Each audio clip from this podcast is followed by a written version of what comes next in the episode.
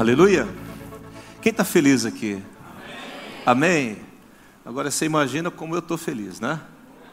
Eu quero aqui honrar os meus, os meus companheiros, pastores, por gentileza, os pastores da igreja, fiquem em pé, junto com as esposas, todos os pastores, o ancião também, o Oswaldo, a Neuza. Isso, isso. Vamos aplaudir esses homens, queridos, em nome de Jesus. Aleluia. Que Deus abençoe.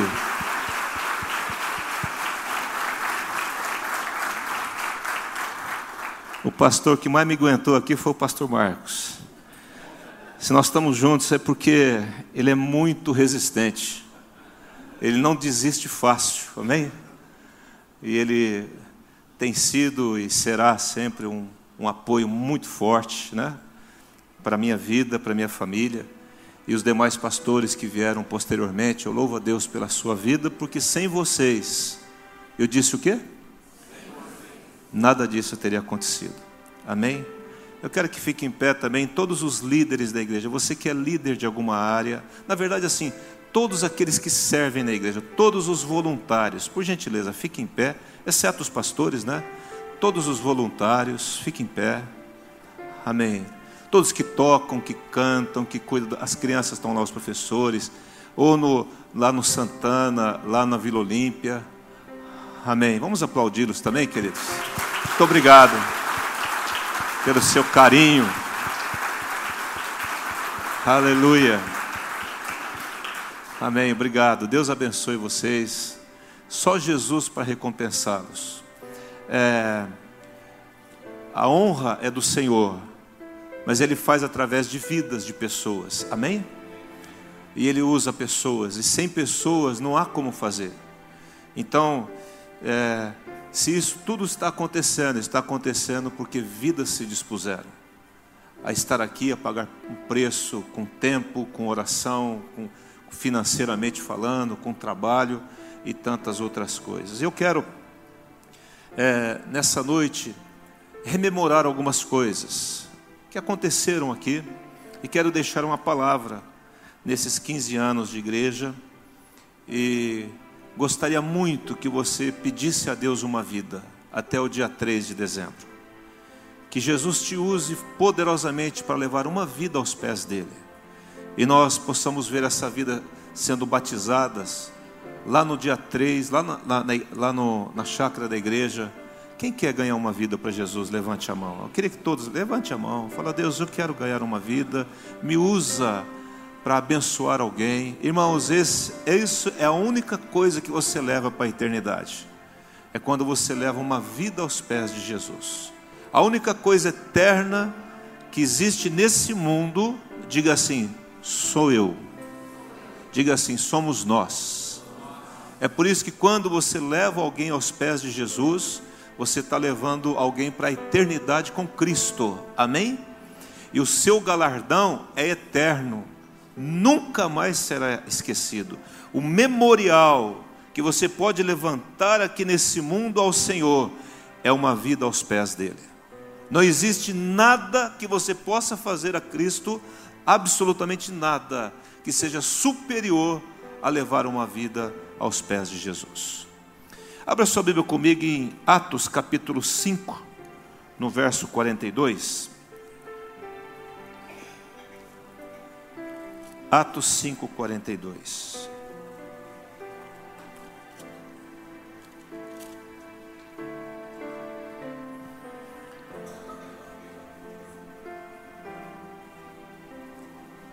Diz assim a palavra de Deus, quem abriu, diga amém. E todos os dias no templo e aonde mais, gente? Casa em não cessavam de ensinar e de pregar Jesus, o Cristo. Amém? Assim foi o início dessa igreja, de casa em casa. Ela nasceu nos lares, não tínhamos para onde ir. Éramos um grupo de pessoas, na verdade, esse grupo de pessoas se uniu, e aí eles me convidaram para cuidar deles, né? E aí não tinha para onde ir, então nós fomos de casa em casa. E fomos de é, aqueles lugares que ficam em condomínio, aqueles salão né, de, de condomínio, e vai daqui, vai dali, e, e nós com, começamos de casa em casa, como diz a palavra de Deus. Isso foi no dia 15 de dezembro de 2002, nós estabelecemos a igreja, e depois, como não tínhamos para onde ir, aos domingos começamos a nos reunir lá no sindicato dos eletricitários. Inclusive, a pessoa que cuida do sindicato está lá até hoje, né? O nome dele, eu quero relatar aqui, é o José Zétulo. Aí o Vanderlei, que tinha um estacionamento ao lado, pediu para esse homem, né? E aí ele cedeu durante um ano, sem cobrar, apenas a limpeza, né? praticamente. E nós convidamos para ele estar aqui, ele não veio, mas eu queria que o Vanderlei viesse aqui à frente. E nós tínhamos um, temos um presente para ele. E o Vanderlei vai entregar para ele. Ele não veio, mas vamos aplaudir. Né? Amém. Então o Vanderlei está fazendo aqui o, o, o, papel aqui do José. Que Deus abençoe José, sim ou não? E se ainda ele não tem Jesus como Senhor e Salvador, ele virá em nome de Jesus. Amém? Então dê o nosso abraço como igreja, viu, Vanderlei? A nossa gratidão a ele, em nome de Jesus. Amém? Aí, quando chegou em 2003, final de 2003, nós já estávamos nesse lugar. Fizemos uma ceia, fizemos um culto de primeiro ano da igreja. E aí o apóstolo Géser Cardoso veio, deu uma palavra que está se cumprindo até hoje. Está né, tudo escrito aí no boletim da igreja, nesse boletim especial. E ele deu uma palavra, e esse, essa palavra está se cumprindo até hoje. Né? Você é fruto dessa palavra. Porque ele dizia que muitos viriam, mas nós éramos 20 pessoas. Mas de 20 foi para 200. De 200 foi para 400. E de 400 hoje somos 600 pessoas. Isso é para a glória do Senhor. E aí as pessoas falam, pastor, mas você fala que tem 600 vem no culto, né? É, nunca está cheio, né? Aqui está apenas a metade da igreja. Né? Os núcleos estão fechados. Mas tem outra metade que não veio e alguns vieram pela manhã. Então tem muita gente esparramada aí que foram ganhas, e fora aqueles que foram, que foram ganhos, mudaram-se ou foram para outro lugar e estão abençoados lá, mas essa é a nossa função. E a palavra se cumpriu, e você foi chamado por Deus para fazer parte dessa igreja e de juntos trabalharmos para o Senhor e ver o nome dele sendo glorificado. Amém? Não? O, o que eu tenho falado para o pessoal é que nós temos que valorizar aquilo que Deus nos dá. Amém? A pior coisa é quando você ora por uma coisa, Deus te dá e depois você começa a falar mal dela. Aí o casal pede um filho e Deus dá o quê? Um filho. Aí o filho dá o quê? Canseira. Aí começa a reclamar da bênção. É. Aí pede um carro e Deus dá o quê? Aí começa a reclamar porque tem que pagar IPVA, né? E assim por diante. A gente é, é muito bom na reclamação, né? Mas eu quero dizer para você que nós, o nosso coração sempre é grato por essa igreja. Essa é uma das igrejas que se expressam aqui em Campinas. Mas nós somos gratos, amamos e valorizamos esse lugar que Deus nos deu e fazemos parte dele. Eu não sou a igreja, irmãos. Nós somos a igreja. Amém? Esse lugar não é igreja, esse lugar é apenas um salão de reuniões. Mas a igreja de Jesus é feita por gente. Pega aí no braço do irmão e fala assim: ó, se não tivesse você, não tinha igreja. Você faz parte da igreja de Jesus. Amém? Não? Aí veio o negócio, tá bom, começamos a igreja, mas uma igreja precisa ter um nome. Que nome vamos dar? Aí Deus deu o texto de Isaías 61, 9, que diz assim: A sua posteridade será conhecida entre as nações quem crê nisso? Que a sua posteridade e os seus descendentes é, no meio dos povos, amém? Os povos vão receber dos no, da nossa posteridade e descendência, eu creio nisso. É, aí diz assim: todos quantos os virem, os reconhecerão como que? Famílias benditas do Senhor. Amém? Não? Então você é abençoado por Deus. Nós somos abençoados pelo Senhor. E nós queremos que essa igreja, que é a igreja da família, todas as famílias sejam abençoadas. Amém? Receba a benção em nome de Jesus. Diga assim: a minha família é abençoada por Deus. Lá em Gênesis capítulo 1, não precisa abrir não, eu vou ler. Criou Deus, pois, o homem, a sua imagem, a imagem de Deus o criou, homem e mulher os criou. Amém? Deus criou o homem e mulher. Então aqui ele cria o que? A família. Quando ele cria a família, ele fala assim: "E Deus os abençoou". Então você é abençoado desde quando Deus criou Adão e Eva. Você é abençoado, amém? Ah, por que, que não dá certo? Eu sou abençoado. Ah, por que, que as coisas não estão acontecendo? Eu sou abençoado. Minha família é abençoada, porque Deus abençoou. Depois Deus chama Abraão. E através de Abraão e pela obediência de Abraão, ele fala assim: através de você, Abraão, eu, você vai abençoar todas as famílias da terra. Então nós já somos abençoados e todos aqueles que creem em Cristo se tornam filhos de Abraão, herdeiros da promessa e a promessa de, a promessa de bênção sobre as nossas famílias. Quem recebe essa bênção em nome de Jesus? A tua família abençoa, e os abençoou e disse: sede fecundos, multiplicai-vos, né? O Adrian está fazendo muito bem isso, já está no terceiro, multiplicai-vos, enchei a terra, sujeitai-a, dominai-a sobre os peixes do mar, sobre as aves dos céus e sobre todos os animais que rastejam sobre a terra. Aí Deus dá a bênção da multiplicação e Deus dá a bênção do domínio. Diga assim: domínio. E Deus falou: Você manda na terra. Deus entrega a terra, cria a terra e dá ao homem autoridade para ele dominar sobre a terra. Mas o que, que o homem faz? Pega essa autoridade através da sua rebeldia, é, desobediência, entrega a autoridade a quem? A Satanás. E aí quem passa a ter autoridade na terra é o inimigo. Queridos, deixa eu falar algo para você. Quando alguém te dá autoridade, você pode transmitir essa autoridade para quem você bem entender. Porque você tem autoridade para isso. Por isso que um pai tem autoridade sobre o filho, então ele ora pelo filho, e o filho é o que? Abençoado. Amém, pais?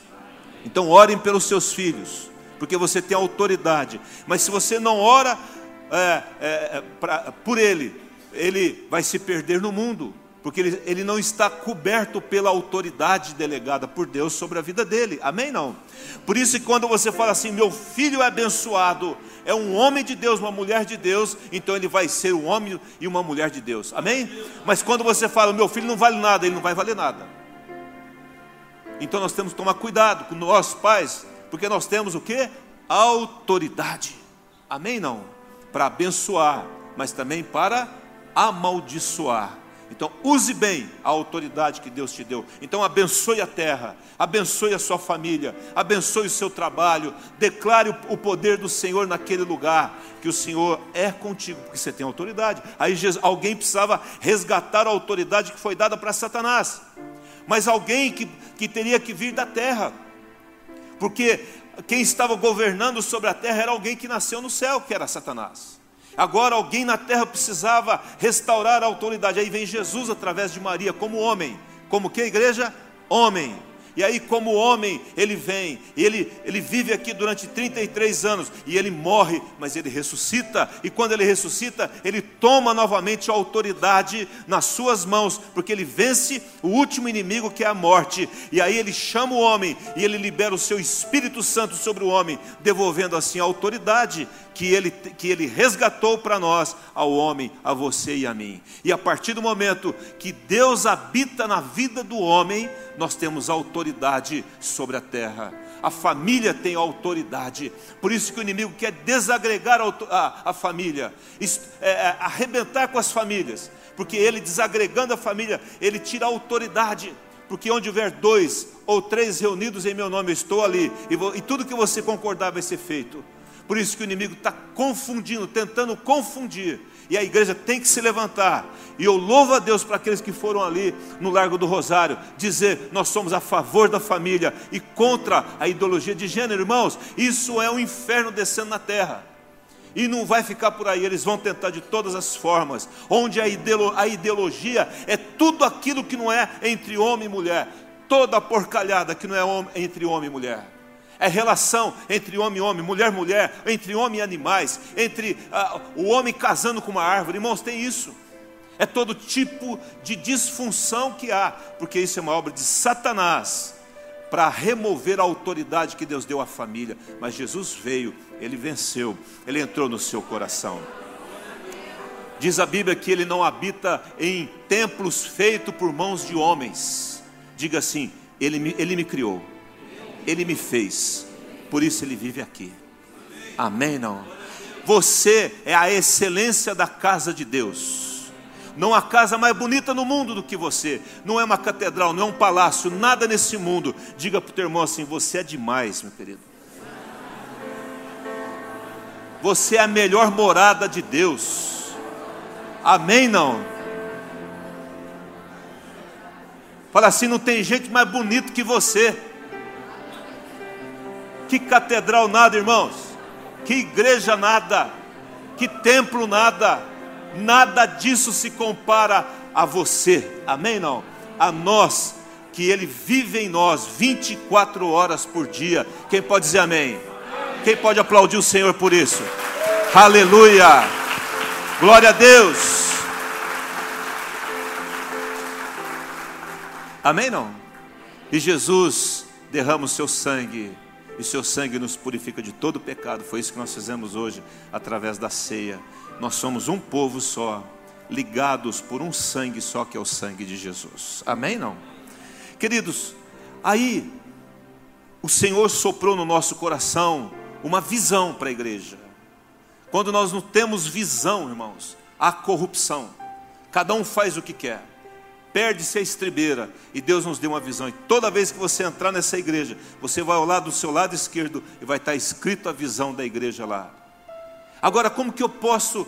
A, a, a questão era: como que eu vou chegar numa família? Como que as famílias serão abençoadas? Como que eu vou levar as famílias à casa do Senhor, aos pés do Senhor? Aí o Espírito Santo falou conosco, através, diga assim comigo, de uma vida. Amém? Não? Diga assim: tudo começa com uma vida. Amém? Às vezes você ganha a família toda, mas sempre tem um. Deus usa sempre uma pessoa. Aí daqui a pouco alguém chega na igreja e fala assim, pastor, só eu sou crente em casa. Eu falo o quê? Glória a Deus, né? Porque está começando com você, é através de você. E aí Deus falou assim: através de uma vida, nós temos uma família. Toda pessoa que existe nessa, nesse mundo, existe uma família por trás dele. Se é uma família funcional ou disfuncional, não vem ao caso. A questão é que há uma família. Se você desce aqui no semáforo e alguém está vendendo uma balinha ou está pedindo alguma coisa, por trás daquela vida há uma família. E nós queremos essa vida para alcançar a família dela. Cada jovem que entra, cada adolescente, cada criança, nós queremos a família. Então, quando você olhar para alguém, olhe para aquela pessoa e veja o que está por trás dela, que é uma família e familiares, e tios, e tias, e primos e tudo mais. Amém? Nós amamos as famílias, nós somos pela família, e ninguém, a família é inviolável.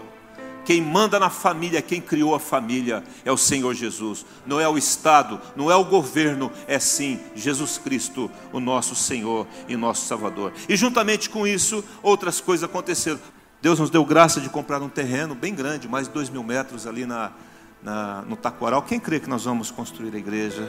Em nome de Jesus, né? Esteja orando por isso.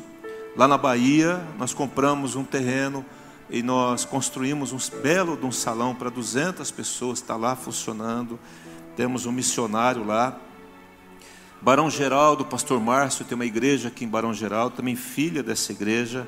Já falamos no Santana, em Pedreira, né? e temos uma aliança com cerca de 80 pastores, chamada Aliança Ministerial Global. E nós tivemos uma reunião semana passada. Então nós não estamos sós, nós temos relacionamento ministerial, relacionamento pastoral. Amém? Não?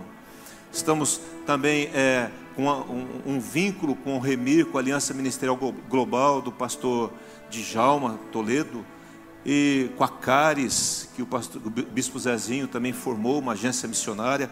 Então, muita coisa tem acontecido. Eu queria que você abrisse sua Bíblia em Romanos capítulo 5. E eu quero agora deixar algo no seu coração, em nome de Jesus, Romanos capítulo 5, no verso de número 8, que diz assim a palavra. Quem acharam? Acharam amém? Mas Deus prova o seu próprio amor para conosco pelo fato de ter Cristo morrido por nós, sendo nós ainda pecadores. Olha aqui para mim, por gentileza. Como que Deus prova o seu amor por você e por mim? É a pergunta que a gente faz para esse versículo. Quando você for estudar a Bíblia, faça perguntas para aquilo que você está lendo. Então a pergunta é: como é que Deus prova o seu amor por você e por mim? Como é que o amor que ele pode provar que esse amor existe? Como? Enviando quem? Jesus, e Jesus ter o quê? Morrido por você e por mim. Então, é algo, irmãos, que é inequívoco. Não tem como você duvidar do amor de Deus porque é algo prático, é algo real, né? Ele pega o seu único filho, manda para a terra, esse filho é morto aqui na terra, por amor a nós, mas ele prova o seu amor por nós fazendo algo real. Nós não provamos que amamos ninguém apenas falando. Aí o jovem diz que está apaixonado pela jovem, e eles acabam casando. Ele fala: Eu te amo tanto, meu bem ela falou assim: Eu sei, meu bem, mas precisa pagar aluguel. Não, eu te amo tanto. Meu bem, precisa pagar a água. Mas eu te amo, precisa pagar a luz. Eu te amo, nós não temos que comer no almoço, mas eu te amo. Está provando amor aí? Não. O, o, o, ele falar que ama está resolvendo o problema da família? Então tem que ter o quê? Atitude, ação. Irmãos, o amor, ele é provado pela prática. Quem pode dizer amém? Não adianta você é, encher o seu cônjuge, seus filhos de elogio, mas daqui a pouco ele não vê em você uma ação prática referente àquele amor. Amém? Não. E ação prática muitas vezes é você deixar de dar. Isso é amor. Você, quer estragar o teu filho, dê tudo a ele. Mas quando nós sabemos calibrar muito bem isso daí, nós provamos o nosso amor e Deus provou. A pergunta é: como que eu e você podemos provar o nosso amor pelo Senhor? De que forma que nós provamos? Como é que nós vamos constatar exatamente de que nós amamos a Deus? Qual é a forma? Qual é a forma? Aí você vê o versículo de Romanos capítulo 5, que diz assim: Deus prova o seu amor por ter amado vocês e enviado o seu filho. Ele prova o seu amor por mim porque ele mandou Jesus. Ora, irmãos, a maneira melhor, eu creio que é uma, a maneira mais prática e real que existe de nós provarmos o nosso amor pelo Senhor é quando nós amamos as pessoas que Ele ama. É amando, diga assim, é amando o que Ele mais ama. Diga para o teu irmão, você. Amém? Não? O que Deus mais ama nesse mundo não é a melhor música, não é a melhor estrutura, Ele ama as pessoas. E se nós amarmos aquilo que Ele ama e fizermos alguma coisa de prático em favor a elas, nós estamos provando a Deus que nós o amamos. Então Ele olha para nós e Ele fala assim: O que, que você está fazendo por, por mim? Ah, Deus, eu vou na igreja, eu te louvo, ah, Deus, eu vou no. Não, eu quero algo prático. Algo prático. E agora entrou na moda os desigrejados. São aquelas pessoas que se aborreceram com alguma coisa na igreja e ficam em casa assistindo culto pela internet. Irmãos, o culto pela internet é quando você não tem jeito. Aí você assiste o culto pela internet. Estava conversando com uma pessoa esses dias, ela falou assim, pastor, eu assisti o culto passado pela internet, mas não é igual, né? Nunca será igual, irmãos. Nunca será igual. Porque quando você está na frente do computador, do lado aí, você não vai ter essa pessoa que você tem ao seu lado aí. Amém? Não? Você não vai ter o cheirinho da pessoa que está ao seu lado. Amém? Dá uma cheirada, fala, hum, que cheirinho bom. Dá.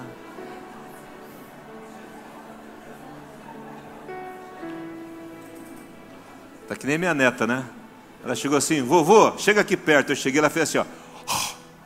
Falei, nossa, que bafo, né? é isso aí que é, que é bom, né? Eu nunca vou sentir o bafo da minha neta pela internet. Alguém consegue fazer isso não? Então ela está pertinho de mim ali, na minha casa, né? É muito bom isso. Nós provamos o nosso amor é, pelo Senhor quando nós amamos uma vida, quando nós nos compadecemos de uma pessoa e quando nós paramos tudo para socorrer alguém. O Felipe Magalhães estava pregando domingo passado aqui sobre o filho pródigo. E ele estava dizendo que aquele samaritano que não tinha nada de religioso, ele demonstrou a sua compaixão, o seu amor por Deus, quando ele parou tudo e ele se ajoelhou do lado daquele homem. Eu quero e Deus me deu uma palavra naquele dia. Eu quero que você receba nessa noite. Presta atenção no que eu vou te falar. O que que o samaritano colocou nas feridas do homem que estava caído e ferido no meio do caminho? Vinho e óleo, óleo e vinho. E Deus me deu uma visão. Deus me deu o que, gente? Que nós temos que andar no mundo com um vidro de óleo e um vidro de vinho. À disposição para parar e jogar óleo e vinho. O vinho para desinfetar, quem sabe, né, P9? Não sei. E o óleo como símbolo de cura sobre a vida daquela pessoa. Que Deus coloque nas suas mãos nessa noite vinho e o que? Óleo. Faz assim com as suas mãos. Feche os seus olhos e diga assim: Espírito Santo, eu recebo nas minhas mãos vinho e óleo para cuidar, para abençoar, para curar aqueles que estão feridos. Em nome de Jesus. Quem recebeu, diga amém. Amém. O ponto de partida, irmãos, é no singular. Eu sempre digo o seguinte: quer começar bem, comece no singular. Começa com um. Começa com. Se importe com um. Ame um. Cuide de um. Por isso que Jesus ele conta no, no capítulo 15 de Lucas três parábolas. A primeira parábola é denominada, não está no original, logicamente, o nome, mas é denominada como a parábola da ovelha perdida. O que, que é? Um homem, um pastor, que ele tinha cem ovelhas, e ele começou a contar. E deu quantas? 99. Faltou quantas, gente? Uma ovelha em 99 Diz a Bíblia que ele deixa no deserto as 99 que não precisavam de cuidado e foi atrás daquela única ovelha que estava perdida. E diz a Bíblia que quando ele acha aquela, aquela ovelha, ele fala assim: maior júbilo no céu haverá por um pecador que se arrepende. Amém? Não? Não deixar as ovelhas se perderem. Queridos, nós pastores, nós não somos onipotentes nem onipresentes e nem oniscientes. Quem é tudo isso é Deus, só Ele. Eu não consigo e nós não conseguimos, por mais esforço que tenhamos, cuidar de todas as ovelhas. Mas aqui é um rebanho que um pode cuidar do outro. Você é, é, o, é o bom samaritano. Amém? Ah, eu fui naquela igreja e aí é, é, ninguém, o pastor não me cumprimentou, mas alguém te cumprimentou lá? Cumprimentou. Então a igreja te cumprimentou, porque a igreja somos nós. Aí o pastor nunca foi na minha casa, mas o irmão foi ali na minha casa, orou comigo, então a igreja esteve lá. Amém? Não? Queridos, o pastor é apenas um elemento para representar esse rebanho, mas ele, ele é uma pessoa normal e falha. Amém? Não? Então eu quero até aproveitar nesses 15 anos, né? Se durante esses 15 anos para trás eu, eu fiz alguma coisa que te feriu, me perdoe. Você me perdoa ou não? Porque o meu erro, irmãos, é a minha incapacidade humana. Eu não, eu não tenho como eu, eu, eu ser aquilo que todo mundo queira que eu seja. Então você me perdoe. Não dá, os pastores vão falhar, eu vou falhar. Eu quero te dar uma notícia nessa noite. Eu vou falhar com você. É por isso que existe o perdão. Mesmo que eu não queira falhar, a gente não quer errar. Alguém quer errar? Não. Ah, hoje eu vou errar, tá. E vou errar. Né? Hoje eu vou sair, vou xingar o primeiro que estiver na minha frente. Ninguém sai decidido a fazer isso. A gente fala alguma coisa ou faz alguma coisa porque nós somos incapazes de fazer tudo 100% certo, né? Ninguém faz, só esses atiradores doidos, eu já vou lá, vou matar 30 e acaba fazendo negócio, né? De caso pensa, endemoniado deve estar, com certeza, para fazer isso. Mas nós não conseguimos. Amém não? Então, há júbilo no céu. A segunda parábola é, do capítulo 15 de Lucas é a parábola da dracma perdida. Aí tem uma mulher que tem 10 dracmas. Dracma equivalia a um dia de trabalho. Mas ela perde quantas dracmas? Uma dracma. E ela fica incomodada. Mas tem nove, não, eu vou atrás da uma. Né? E vai lá, ainda bem que ela é judia, né? Está procurando uma. Enquanto não achar, e varre a casa tal, achei a minha dracma perdida. Aí Jesus termina essa parábola dizendo: há júbilo diante dos anjos de Deus por um, diga um, pecador que se arrepende. Nós vamos ter batismo dia 3. Se tiver um, irmãos, a festa é a mesma. Amém? Não? Mas vai ter mais. Mas se tiver um, ah, só um, ah, larga a mão. É um, irmãos. Tem uma família por trás disso. Conta, põe no papel. Esse dia eu peguei um papel e comecei a contar quantas pessoas estão ligadas a mim na minha família. Você vai ficar surpreso. Faz isso em casa. Faz isso e comece a orar pelos seus familiares. Você vai ficar surpreso. A outra parábola, nesse capítulo 15, é a parábola do filho pródigo, que todo mundo conhece. E diz que o pai tinha quantos filhos? Dois filhos. Era cem uma, era dez uma, agora é, é dois um, 50%. E o menino inventa de ir embora para casa, ele se perde na vida. E eu gosto disso aqui no versículo 20, lá do capítulo 15. Vinha ele ainda longe. Vinha ele quando? longe. O menino vinha longe, desfigurado, esfarrapado, fedido, porque acabou com tudo, não tinha emprego. Vinha ele longe, o pai falou assim: Aquele é meu filho. E diz a Bíblia que o pai saiu é, quando seu pai o avistou e compadecido dele, correndo, o abraçou e beijou.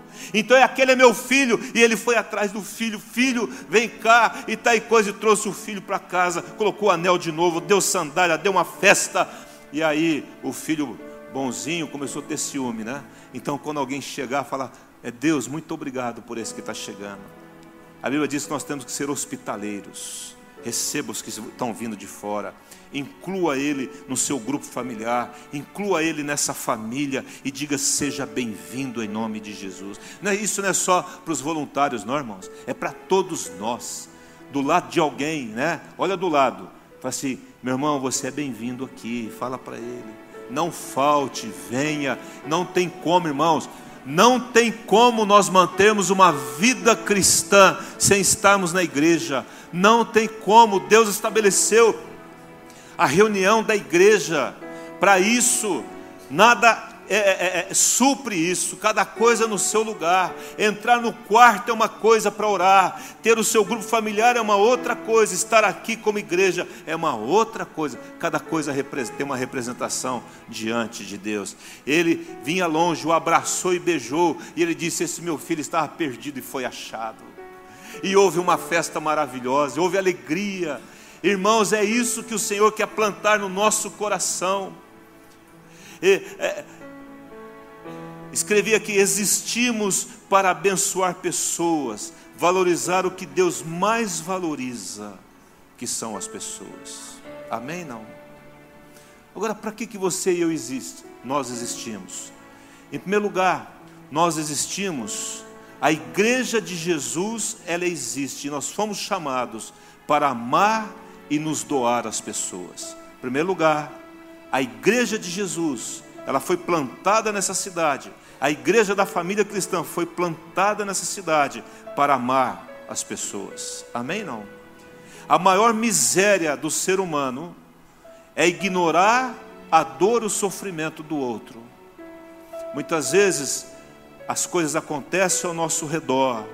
Alguém está sofrendo e nós estamos insensíveis. Isso já aconteceu comigo e com você, infelizmente. Nós não queremos isso. Nós queremos que acolher as pessoas, mas pelas nossas falhas pessoais, às vezes nós não somos sensíveis, não temos compaixão do, da pessoa, mas que o Senhor nos ajude nisso, amém? Não? Por isso que a igreja é um corpo, irmãos. A igreja é o quê? Um corpo.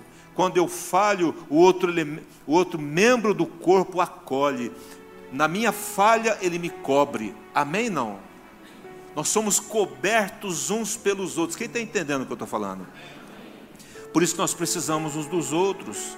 A igreja diz lá em Gálatas é, 5,14: Porque toda a lei se cumpre em um só preceito: amarás o teu próximo como a ti mesmo. O que eu quero para mim, eu quero para o próximo. Romanos 13,8 diz assim: A ninguém fiqueis devendo o que, igreja? Coisa alguma, exceto o que? O amor, que vos ameis uns aos outros. Porque quem ama, diga assim comigo, quem ama o próximo, tem cumprido a lei. E quando eu falo quem ama o próximo, eu estou falando de um corpo da igreja. Porque eu não consigo dar conta de todos. Mas como corpo de Cristo, nós cuidamos e ajudamos uns aos outros. Amém? Nós servimos uns aos outros, nós abençoamos uns aos outros, diz a palavra de Deus. Pois isto não adulterarás, que é a lei, não matarás, não furtarás, não cobiçarás, está falando da lei. Se há qualquer outro mandamento, tudo nesta palavra se resume: amarás o teu próximo como a ti mesmo. O amor não pratica o mal contra o próximo, de sorte que o cumprimento da lei é o amor. Quer cumprir a palavra de Deus? Quer ser relevante na sua vida? Quer fazer a vontade de Deus? queiramos que essa igreja cumpra o seu propósito, há falhas, mas nós queremos cumprir o propósito de Deus e nós contamos com você para que menos falhas aconteça em nome de Jesus. segunda coisa, na igreja de Jesus somos chamados para trabalhar e não para sermos espectadores. Quem pode dizer amém?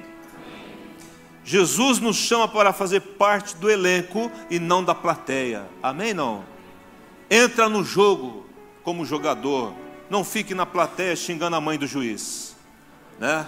Porque quem está de fora só vê os defeitos, né? E quando nós estamos no jogo, nós entendemos as dificuldades. Quem entende isso? Irmãos, eu fui um excelente jogador de futebol, estou brincando, né? Assim, nunca joguei nada, né? Só machuquei eu e os outros, né? Mas assim, eu entendo um pouco disso, né? Você entende, né? nas peladas que joga por aí, a gente sabe, é muito fácil. O cara fala assim, ô, perneta, eu falei, vem jogar para você ver. É, vem aqui ver como é que é o negócio aqui dentro do campo, não é assim? Aí alguém está tocando e erra, fala, vem tocar para você ver. Ah, não é fácil não, vai fazer. Irmãos, imagina treinar esse tanto de criança que tem aqui. Quem quer treinar essas crianças aqui? É, Deus me livre, né? Você falou. Vem treinar. Vem estar tá com pré-adolescente, adolescentes, jovens aqui, né? Vai para você ver, a coisa é difícil, mas tem gente que não corre da dificuldade, né? E, e, bate a mão e fala assim: Senhor, é aqui conosco, o Senhor vai nos usar, né? Amém, queridos? Porque eu quero trabalhar. Você foi feito por Jesus para o quê? Trabalhar e não para assistir. Amém? Não. Então, é uma igreja, nós temos que ser uma igreja, para ser uma igreja relevante, uma igreja que toca essa cidade, nós temos que nos levantar e falar: Senhor, eis-me aqui, Senhor, estou à tua disposição. Mas, pastor, eu não fiz seminário, meu irmão, você tem uma história com Jesus, entregou seu coração a Ele, então fale daquilo que Deus fez na sua vida, compartilhe em nome de Jesus. Então você está desafiado para trabalhar, ainda esse ano, 2018, é o seu ano de trabalho nós vamos multiplicar muito, nós vamos gestar muito, nós vamos, nós vamos gerar muitas vidas, muitos líderes, muitas pessoas em Cristo. Deus vai te usar para isso. É só você falar, Senhor, estou à tua disposição. Se você conhecesse um pouquinho da minha história, meu querido, você ia saber que eu sou um milagre de Deus. Porque se alguém, irmão, se eu tô, entrasse numa igreja dessa, eu ia sentar lá na última cadeira, o último, o, o, o último a chegar e o primeiro a ir embora tímido, irmãos, tímido, gago, difícil, cabeçudo, magrelo, horrível, memória curta, complicado para irmãos. E eu disse assim, Senhor, se o Senhor quer, se quer me usar, o Senhor me usa. Eu, eu sei quem eu sou, né? Na escola era um terror, irmãos. É um terror. Eu olhava meu boletim assim, naquele tempo tinha azul e vermelha, né? Parecia uma TV a cores o negócio. Não tinha ainda, era preto e branco, mas o boletim era cores, né? A coisa era horrível, irmãos. Quem podia acreditar de que pudesse sair alguma coisa, que prestasse aqui? Mas pela graça e pela misericórdia de Deus saiu alguma coisa. Meu querido, se Deus me usa, Deus pode te usar muito mais, porque você é muito melhor que eu. Com certeza, estou te dizendo, irmãos. Você é uma bênção de Deus. Você é um escolhido, uma escolhida de Deus. É só dizer, eu não me recuso a ficar sentado, eu tenho que fazer alguma coisa. Mas não é, irmão, deixa eu te falar, não dá trabalho para os outros, não, vai fazer. Porque dá trabalho para os outros, irmãos, é fácil, né? Aí vem um sujeito aqui cheio de ideias, ó, tem 30 ideias aqui, fala assim, você vai estar em qual? Não tem tempo, então não dá ideia. Se não tem tempo, não dá ideia. Agora, eu dou uma ideia e sou o primeiro candidato, estou à disposição, pastor. Aí, meu querido, nós vamos estar juntos nessa história. E aí vai acontecer em nome de Jesus. Quem está entendendo o que Deus está falando? Amém? Não. Servir uns aos outros, cada um conforme o dom que recebeu. 1 Pedro 4, 10. Você recebeu um dom, então sirva um ao outro. Terceira e última coisa que eu quero falar na igreja de Jesus, nós somos abençoados para abençoar. Amém? Não? Por que, que eu recebi essa grande bênção? Para abençoar os outros. Então a pessoa está lá, está morrendo, está no bico do corvo. Aí Jesus vem com o poder dele, pai, te levanta e você sai curado. Meu Deus, por que, que eu fui curado? Para viajar para ah, Paris? Pode até ser, irmão, mas não é só para isso. Isso aí é o, é o, é o fundo. Você foi curado para que você cure outras pessoas. Você está entendendo, irmãos? Aí eu prosperei. Eu não tinha nada, pastor. Eu não tinha um, um gato para puxar para o rabo. Nem gato tinha. Eu não tinha como alimentar o gato, né? Estava mal o negócio, aí Deus te prospera e você cresce, e você compra um apartamento no Cambuí, lá no Alphaville, e Deus te abençoa, glória a Deus, amém. Você troca, aí você vem com um carro abençoado. Por que, que Deus te, te prosperou? Para abençoar outros, irmãos. Amém? Não? Para você abençoar outras pessoas. Amém? Não? Quem aqui não tinha carro e Deus deu um carro para você? Levanta a mão. Então vira para o teu irmão e fala assim: está aqui meu carro de presente para você. Não, estou brincando.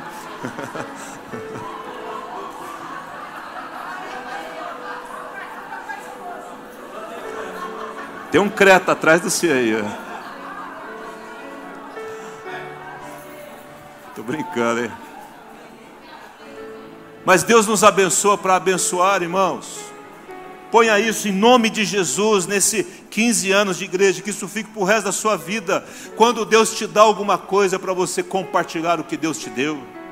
Amém, queridos? Diz a Bíblia lá em é, Daniel, no, no, livro de Daniel, quero só terminar com isso. Foi falado sobre Daniel aqui também a semana passada e diz que Daniel foi trazido, foi levado de Jerusalém para Babilônia, e ali ele é, e, e os, os, três amigos, né, o Ananias, o Misael e Azarias, ou o vulgo, né, porque não era o nome deles, Sadraque, Mesaque e Abidinego, eles foram lá, e aí eles recusam comer da comida do rei, não querem contaminar-se com o mundo, e Deus diz que Deus dá a ele dez vezes, quantas vezes? mais capacidade do que todos os sábios da Babilônia. Irmãos, isso é para você e é para mim. Quando a gente não se deixa contaminar com este mundo, o Senhor te dá capacidade. Você não precisa entrar na enxurrada do mundo, não. O Senhor te deu capacidade, inteligência, graça para você se destacar onde você está. Dez vezes. Quem recebe isso em nome de Jesus?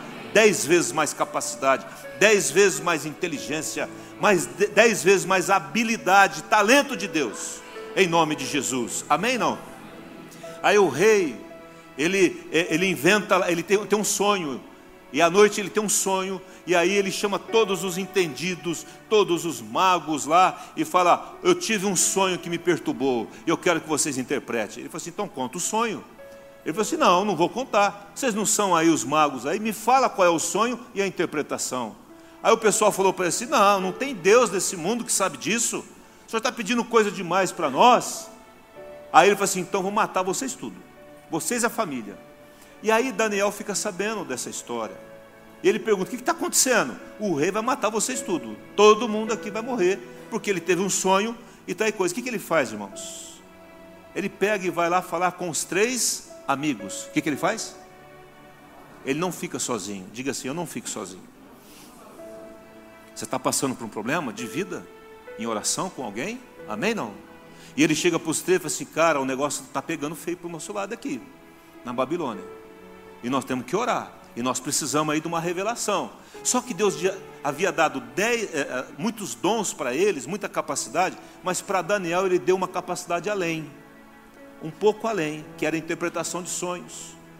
E ele fala assim: vamos orar então. Eles fazem uma reunião de oração. O que? Uma reunião de oração. Eu fico imaginando os quatro homens de Deus falando: Senhor, fala conosco, fala conosco, Jesus, revela esse mistério. E foi revelado a Daniel o mistério. Daniel fala para o homem lá, assim, me leva diante do rei. E ele chega diante do rei, e ele fala assim, eu sei o que você sonhou. Sabe quem me revelou? Foi o Deus que você não conhece. O Deus que você não adora. Porque todos esses deuses que você tem aqui, nenhum resolve, resolveu o seu problema. Mas o Deus que eu sirvo vai resolver o seu problema. Então qual é o sonho, Daniel? Ah, você teve um sonho com uma estátua, que a cabeça era de ouro, a, o, o, o como que é mais lá? O peito e os braços eram de prata, o ventre e os quadris era de bronze, as pernas era de ferro e os pés era de ferro e barro. E a interpretação, são, aí começa a dar toda uma interpretação escatológica, futura, de uma profecia, e tudo isso tem acontecido até hoje. Amém? E Deus usa Daniel para, na metade do livro de Daniel em diante, ele fala todas, umas, todas as profecias que se linkam lá com o Apocalipse. E aí o rei fala assim: Não há Deus como teu Deus. Engrandeceu Daniel, e diz lá no capítulo 2, no verso 48: Então o rei engrandeceu a Daniel. Ele deu muitos e grandes presentes, deu lá um cavalo, uma carruagem do último tipo Deu um iPhone, último tipo, o último que saiu agora. E o, e o para o governador de todas as, toda a província da Babilônia. Deu um jato particular para o cara. E a coisa ficou boa para ele. E deu uma casa nova. Como também se fez chefe supremo de todos os sábios da Babilônia. O homem cresceu, irmãos. O homem cresceu. E ele falou: Agora eu estou livre. Livrei, livrei eu, livrei o resto está feito. Não, irmãos. Diga assim: Não diz a Bíblia, continuando lá, a pedido de Daniel, constituiu o rei a Sadraque, Mesaque e Abednego, os três amigos dele, sobre os negócios da província da Babilônia. E aí ele falou assim: Eu tenho três amigos que me ajudaram em oração, e eu agora estou pedindo para o Senhor colocar em lugares chaves aí no teu reino, e assim foi colocado. Irmãos, quando Deus nos dá um dom, e nós utilizamos esse dom, e Deus nos abençoa através desse dom, esse dom é para abençoar pessoas. Amém? Não? E eu quero liberar essa palavra profética para você. Deus vai te dar coisas, ou tem te dado coisas, tem te dado coisas e essas coisas é para abençoar as nações. Por isso que Satanás está tão irritado, irmãos. Por isso que Daniel ora e a oração não chega. Durante 21 dias ele jejua. E após 21 dias, Deus manda o anjo. E o anjo fala assim: Ó, eu vim aqui para trazer a resposta. Irmãos, tudo que vem do céu tem que passar pelo segundo céu. E aí a guerra é grande, porque o inimigo trabalha no céu. A nossa luta não é contra sangue e carne, mas contra principados, potestades poderes dominadores desse mundo tenebroso nas regiões celestiais. Então a nossa guerra é lá, é a coisa passar por esse obstáculo. E aí nós oramos, e o Senhor libera os seus anjos, a resposta chega. E ela chega e nós somos abençoados. Mas eu quero pensar no outro para abençoar os outros também. Amém? Não? Diga assim: Deus me abençoa para abençoar outros. Amém? Deus te dá um dom para libertar pessoas, para abençoar pessoas. Deus te dá um dom para te abençoar e para abençoar as pessoas. Não pense só em você, em nome de Jesus. Amém? Há pessoas que, enquanto ganhavam mil reais, elas eram fiéis nos cem reais. Mas quando elas passaram a ganhar 50 mil reais, aí para dar os cinco mil reais ficou difícil. E tem sido difícil. É aí que Deus prova, na abundância, irmãos. Nós somos provados na abundância e quando Deus nos abençoa. Amém? Eu quero encerrar e voltar numa palavra de Atos 18, não precisa abrir, que diz assim: Teve Paulo durante a noite uma visão, Paulo, durante a noite lá em Corinto, teve uma visão, e o Senhor lhe disse: O que, que Deus disse a Paulo? Não temas, pelo contrário, fala e não te cales, porquanto eu estou contigo, e ninguém ousará fazer-te mal pois tenho muito povo nesta cidade. Quero terminar dizendo para você nessa noite: Deus falou conosco que essa palavra é para nós. Paulo teve uma visão. O Senhor o apareceu numa visão. E ele fala, a primeira coisa que Deus fala para Paulo: não pare de falar, fala e não te cales. Amém? Não?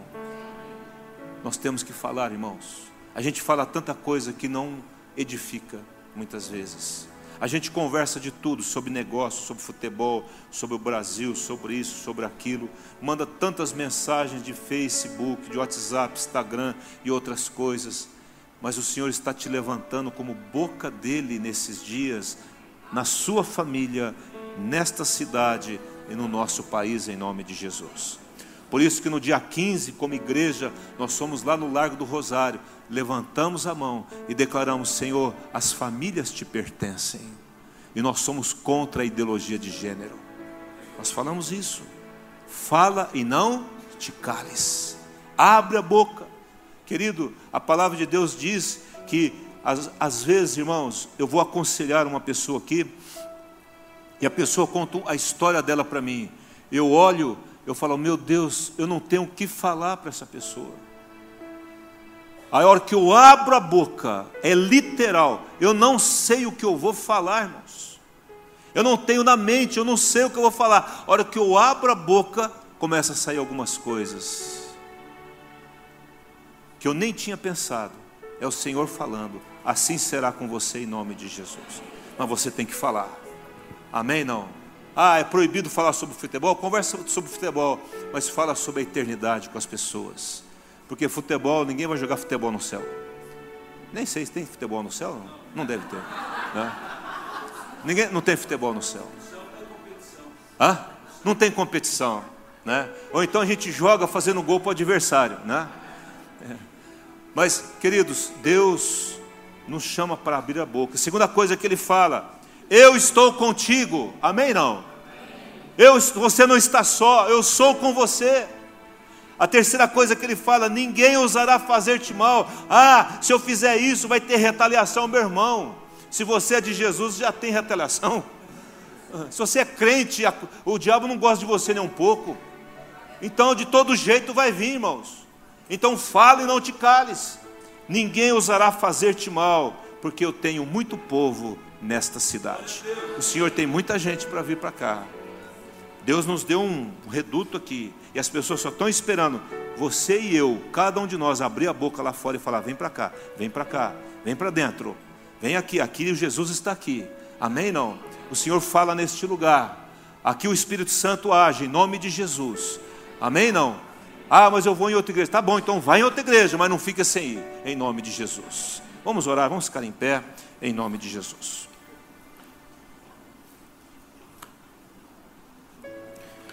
Aleluia. Obrigado, Deus, por esses momentos aqui. Obrigado pela tua palavra, em nome de Jesus. Na tua igreja, Senhor, nós somos chamados para amar, nós somos chamados para trabalhar e nós somos chamados para abençoar. Então, Senhor, nós queremos falar, não nos calar, porque o Senhor é contigo e ninguém ousará fazer mal a nós. Muito obrigado, Senhor, por essa tua palavra. Que essa palavra possa queimar em cada coração e que você saia daqui alimentado com o combustível da voz da palavra de Deus e que o nome de Jesus seja glorificado através da sua vida, em nome de Jesus. Amém e amém.